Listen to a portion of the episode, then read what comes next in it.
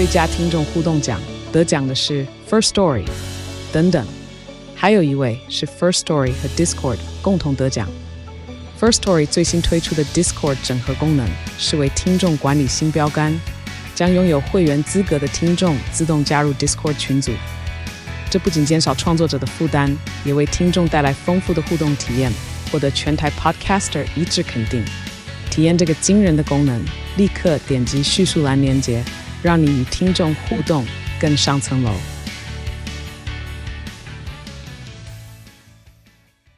九八新闻台 FM 九八点一财经一路发，我是阮木华。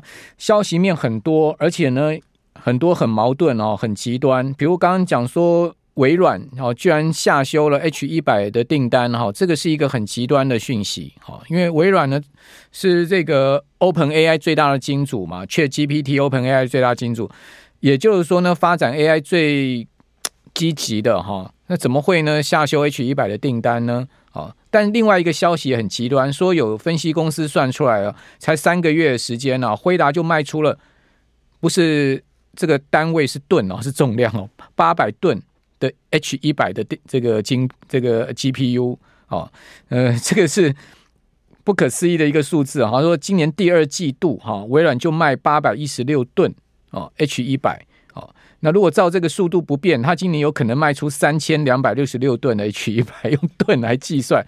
哦，接下来每年里面呢，微软呃辉达辉达都会卖出一一百二十万张的 H 一百。我刚刚讲的是辉达哈，呃，都是用吨来计算这个 H 一百哈。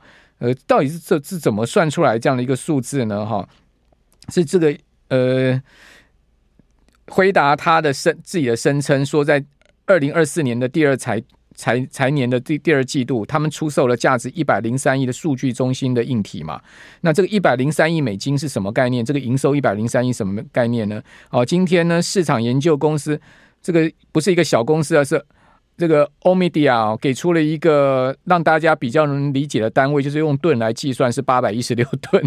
哦，所以用吨来计算就很惊人，对不对？你说订单量这么大哈，而且呢卖出去的。G 呃，GPU 这么多，怎么会说先前说一片难求的情况下，怎么会说呢？会呃，这个呃，微软又下收了 H 一百订单呢？哦，这个是消息面呈现很极端的矛盾的状况哈。这么刚才请教摩尔投顾在我们节目现场的陈坤仁分析师，坤仁你好，哇哥晚安，大家晚安。好，这个你现在看到的消息哦，你也不知道哪个是真，嗯、哪个是假。对，好，然后呢，呈现了很极端矛盾的一个情况。那像这样的情况下，我们怎么去理解呢？好，呃，确实哦，比方说，其实呃，最近的一些呃鬼故事或者是一些题材或者是一些消息，真的是纷杂哦。就比方说好了，那像前一阵子 iPhone 在、嗯、呃还没上市之前，就号称什么中国大陆那边去做什么什么呃国务院啦、啊，像什么什么官方国企啦、啊，都要说要禁用，结果最后证实是没有的事情。然后呢，这一次的话，因为我刚刚也看到这个新闻，我觉得呃，怎么会有这种事情？就是竟然微软最需要。H 一百的这种高阶晶片跟伺服器的，竟然说什么要呃那个就是呃数量上面的话说什么要要减之类的，可是这个我觉得都都是一些比较属于呃所谓的题材面的部分啦。那刚好因为最近真的行情是震荡的，或者是说刚好最近的辉达的股价的话是拉回整理的过程，我所以我觉得反而是刚好用这一次的利空来测试这个到底是真的利空还是假的利空。那万一如果真的有所谓的跌破，那就只好再等待。可是，如果是因为错杀，或者是因为这些相关的题材面的利空，让它能够守得住的话，我觉得反而会带来另外一波的回升的机会。所以，我是我是用所谓的利空测试来看待这件事情的。好，呃，我们有听众朋友打个问号说吨是真的是吨吗？称重的。好，到底怎么算？好，说一个 H 一百哈。的 GPU 加上散热哈，平均重量超过三公斤了，所以它也不轻了。嗯，好，然后呢，他说第二季啊，呃，辉达 H 一百的出货量保守有三十万个，好，所以这样算出来呢，哦，就刚刚讲的那个吨的重量，那这个欧米迪亚的估算准确吗？哦，要知道说 H 一百有三种不同的外形尺寸哦，重量也不一不一样，像 H 一百的 PCIe 的显卡是这个呃一点二七。一一一点二公斤哦，然后呢，H 一百的 SXM 模组呢，重量现在目前不清楚。那带散热片的 OAM 的模组重量呢，可能达到两公斤哦。它跟这个 H 一百的 SXM 的尺寸呢，跟 TDP 大致相同，所以它有不同的规格啦。哦，不同的规格，如果你算三公斤的话，那真的是这个三三十万个这个模组的话，那真的是这个差不多这样的一个重量啊，或者说大致上用我刚刚讲的这些不同规格的模组去算出来的重量，反正欧米伽算的，不是我算的，所以有人疑问说，真的有这么重吗？是吨吗？对、啊，我也觉得比较怀疑一点，但我是。觉得这个这个新闻是有点趣味了，嗯，哦，就是说让大家理解一下，其实就是说。呃，换一个单位来来思考，也许我们会有不同的境界来理解这样。的。OK OK，好，那今天会呃伟创破一百，对不对？对，好，然后广达破了两百二，然后那个呃技嘉又破底，是这三档股票的龙头就全部破线破底。对，那你的看法？好，呃，我认为这如果真的有所谓的破底的过程的话，那这个整理时间是必须要拖长的哦，因为我们一直跟大家分享一个观念，就是说这些相关的公司、这些相关的个股已经是。在前坡的高点的时候，已经是充分的反映明年的获利的成长了。那就像伟创好了，它今天跌破一百，我认为这边叫做是投资价值又再次浮现。可是呢，什么时间点才是比较合适做进场的话？不好意思，不是我说的算，叫做是大人说的算。哦，那我这样讲好了，大人是谁？就是比方说像是，呃，对，不是，哎、欸，我是我是小咖，对，来 那个大人的话，我比较倾向像外资或者像是投信。哦，那为什么这样说？原因就是因为。呃，前坡高的时候在一百六十块，我们已经那时候跟大家提前讲说啊，明年的伟创就是赚八块赚九块，如果二十倍本一比就已经是一百六十块了啊。那那个地方的话，不好意思，所有的大人们、所有的法人们是不愿意在那边去做追加的，这个讲过很多次了。那随着下跌到一百三十块，就是在呃关紧闭之后，然后回归到正常交易的时候，那个市场上面的所有的新闻都在讲说啊，越关越大尾。那那时候我也说了，就是如果真的从一百三涨到一百六。顶多就是一个不到二十 percent 的空间啊，那对我们来说其实没有没有什么样的投资的价值。可是随着行情在拉回的过程之中，或者随着跌到一百块这附近的位置，那今天也正式跌破了一百块。可是如果真的一百块这边看明年，假设一样抓八块，我我不要调它的获利的话，这边又回归到差不多只有十二三倍的本益比。那这边十二三倍本益比就已经相对合理的这个这个位阶了。而且如果真的从一百也一百块。再涨回来到一百三的时候，那是三成。那如果真的从一百块涨到一百六十块的话，那是五成到六成。好，所以到这边为止，我觉得可能请投资朋友就是在所谓的操作面来说，你是空手的人，你稍微等一下，有没有止跌回稳，或者是说投信转买超，或者是说可以来杀个融资之类的。那如果你是有的人的话，呃，恐怕还是要请你守好你自己个人的停损跟停利，因为万一如果真的跌到现在目前为止一百三的人，现在也跌了三成，快三快三成左三成左右，那就变成是说，呃，如果你有资金部位愿意逢低承接，稍微等待一下。那如果没有的话，恐怕是那个整理时间拖延的时间会拖得比较久一点点。哦，所以我在上一次我们就是上周的那个呃软实力的节目里面的话，特别帮大家做所谓的十档的 AI 的个股的精选。那呃，包含了像是明年的获利的预估，甚至像是关键价位的话，都已经分享给大家。嗯，那其实大家如果看一下这个关键价位哦，几乎都来到打到那个所谓的关键支撑哦，所以请小编帮我那个帮我把这个投影片把它打出来，因为你看像广达就是两百二，有拿到的人都看得到这个哦。那我只是在今天才把它秀出来，可是其实上个礼拜的时候我就已经跟大家提醒过，就像伟创，我认为它如果跌破一百。它这边的整理时间会拖得久一点，甚至像是光宝科，几乎就刚好打在这个支撑的价位哦，所以这边的支撑，我认为是有支撑的。可是呢，所谓的有支撑，不代表马上会反弹，嗯恐怕还是得要再等待一下所谓的呃机会。因为就像刚刚前面说到的，如果辉达这边还有鬼故事，还有所谓的利空要来去做测试的过程的话，那我情愿看这个所谓的利空测试守得住，这边就有机会是低点。可是万一如果真的守不住的话，不好意思，那个整理时间恐怕会拖得久一点点。哦，那呃，我的 Line 上面会有更多更多的投资资讯可以分享给大家，就是随时有这种好的讯息，我都会及及时来跟大家做分享。就看这个辉达今天晚上、明天到明天清晨股价的情况。是啊，刚好今天有这个利空，蛮、重要利空新闻刚好跑出来，测试、啊、一下，测试一下是是好测昨天的低点嘛？是是是。我昨天晚上睡觉的时候看那个辉达跌三趴，嗯，然后结果今天起床的时候，哎、欸，怎么那个它它竟然是翻红的？对啊，可是我们今天的那个那个我们相关的 AI 的股票的话，还是依然疲弱。那所以所以最主要的一点都没有振奋。对啊，这个那种感觉就是真的是筹码面坏掉的问题，并不是基本面有坏到哪里去的问题哦。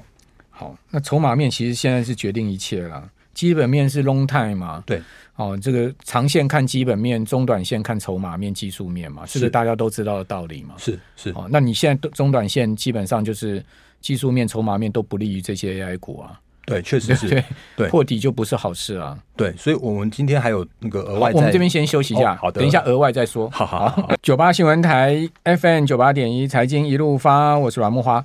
哦，这个先前传出来台积电啊，在美国亚利桑那州设的新厂哦，除了这个进度延宕以外哈，另外说呢，呃，在那边生产的晶片还是要空运回台湾进行高阶封装之后再运去美国，所以是做半套。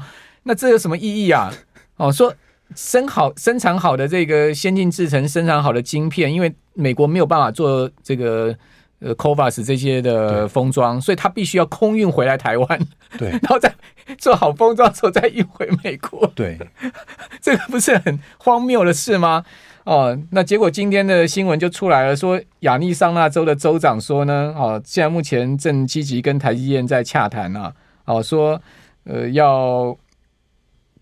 叫台积电哦，在亚利桑那州那边规划先进封装厂，是，那这个对台积电来讲，不是又是一个逼宫吗？就是你 你你就又叫我这个。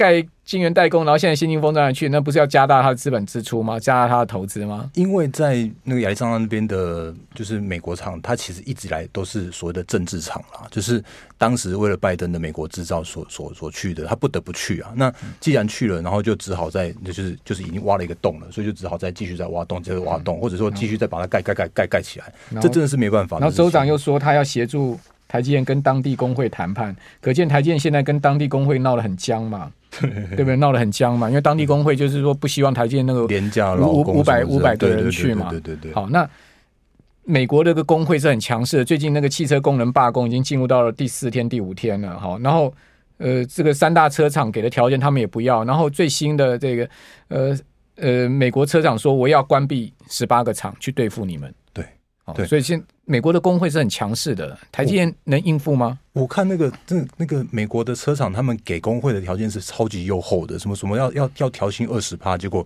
工会还给你硬干。啊 那个、工会要调薪四十趴，对，工会要调薪四十趴哦，所以对，呃，辛苦台积电了哦。那不过我们回归到台积电这件事情来说的话，呃，好康两件事情跟大家提醒一下哦，就是第一件事情的话，不好意思，你又错过了一次哦，就是我们在之前跟大家讲过的台积电的每一季度的除夕的行情哦，那已经在上个礼拜礼拜四的时候除息，而且是秒填席了，对对对，所以呃。小编可以帮我切一下画面。那我们可以看到上个礼拜的台积电的那个除息的画面，就是这样的美妙，就是一开盘就直接跳空三块钱、四块钱，然后呢就填席了三块。哎，对啊，但是呢，当台积电填席之后的话，就不要期待它后面的走势。这个我讲过很多次，因为毕竟它就是一档。呃，外资提款机哦，所以需要台积电的时候拉它一下去护个盘，可是呃不需要它的时候，或者是说就真的没有行情的时候的话，它就只好继续整理哦。所以到目前为止的话，台积电还在依然的前坡的低点去做一个震荡。那刚刚在呃所谓的。呃，就是刚开始在在广告之前，我们特别跟大家讲说，今天有好康来来分享给大家。那也我们就继续看下去哦，因为最近应该蛮多人很夯那个零零九二九哦，因为它今天除息也是秒填息，当然它今天小跌一点点，相对还是抗跌的哦。那因为它现在目前的规模真的是那个爆炸快，我真的不知道怎么形容它。因为如果以它现在目前的规模的话，在八十九天就五百亿，然后呢又多了大概一个多月的话，现在目前是七百多亿，它。成立五五十亿啊，对，暴增十四倍，对，暴增十四倍。那那这这是为什么事情？当然原因是因为它真的对了我们台湾投资人的胃嘛，因为它是月配息的 ETF，对，然后它又是等于说它又有呃有一些就平准金，我们上礼拜有有略略略讲过。不过我们今天重点在呃如何吃它豆腐，这个基本上哈，台湾人呢就很缺钱了。希望每个月都有钱进来，有有这种，就你看到那个台湾 ATM 数量，你就知道 三三万多台 ATM，就台湾很缺钱，希望都有 cash 可以领啊，到处都可以领钱。对，亚洲国家 ATM 密度 number one 呢？对，好，好，所以呃，如何去？那个吃呃所谓的九二九的豆腐。那因为它现在目前的规模是膨胀的很快速的，然后因为呃现在目前的话有很多很多的投资人都去进场去做买进的动作。那因为其实它叫做是被动式的，它叫做是高股息的 ETF，所以它必须要把投资人买在他身上的钱，然后呢去做呃等比例的它目前上面的持股的买进的动作。所以说。而且它有一个很特别的哦，因为它只一年只调整一次成分股，对，好，所以它要到明年的六月才去调它的成分股。所以从现在开始，应该说从六月、七月、七月开始，它的新成分股生效的时候，它随着它的规模膨胀的过程之中，它就必须要买，不断不断买，不断不断买。好，所以比方说像是八零一六的细创，最大成分股三点多趴，或者比方说像是呃三零四四的健鼎。或者是说，比方说，像是我们可以看到什么什么呃二三一三的华通啦，或像是呃三五九六的智易啦，然后呢，甚至像是呃八零八一的智新啦，这些其实都是它的成分股。有关它它这档 ETF 哈。嗯他所选的股票哈，就是跟人家其他高股息 ETF 完全没有雷同的。对，因为因为比方说像是五六 跟对对 五六跟八七八的话，它比较像是在选一些景气循环，然后恒长性有配息的。然后呢，当时的八七八很简单，因为它就是 MSCI 啊。嗯，对啊，那那个它它就是含 MSCI，然后它还含含 ESG，所以它是稳定。然后呢，五六就全中啊。对对对对对。然后呢？但是那个九二九的话很特别，就是说，他说他不要跟那个八七八跟五六一样，他他要选非那个所谓的景气循环。所以你看他选了一堆跟人家完全没有的。对，所以当这件事情这些，这些就狂飙嘛。对，当这件事情发生的时候，会发现说，哎，这些股票怎么突然投信连续买超，从三十四天开始到五十一天的这种这种所谓连续买超？当然，这有些不是他的，可是呢，如果就是相相关他的股票来说的话，变成是有那种源源不绝的买盘。那也就表示说，当随着哦，呃，我们刚刚前面说到的重点就是说，哎，那个我们今天只能讲标题，没关系，我们就是选小不选大，因为它也有联发科哦，但是请你不要选联发科，请你选那种所谓的股本小的，然后呢，呃，请你用所谓的低阶的方式，就是。逢低吃它豆腐的方式，因为像细创这几天回档，是不是就可以注意？我觉得是的。那甚至像是回撤个，比方说五日五日线跟十日线的话，就可以留意它所谓的低阶持续源源不绝的买盘。因为换算一个数字给大家听，如果它的呃规模成交两百亿，膨胀两百亿的话，它就必须要买诶、欸、大概六七亿左右的。的细创，所以这叫做是被动式的买盘。那我说我说这件事情的话，就可以逢逢低吃它豆腐。那另外的话呢，你要盯紧它的基金的规模，因为目前为止它是快速膨胀的。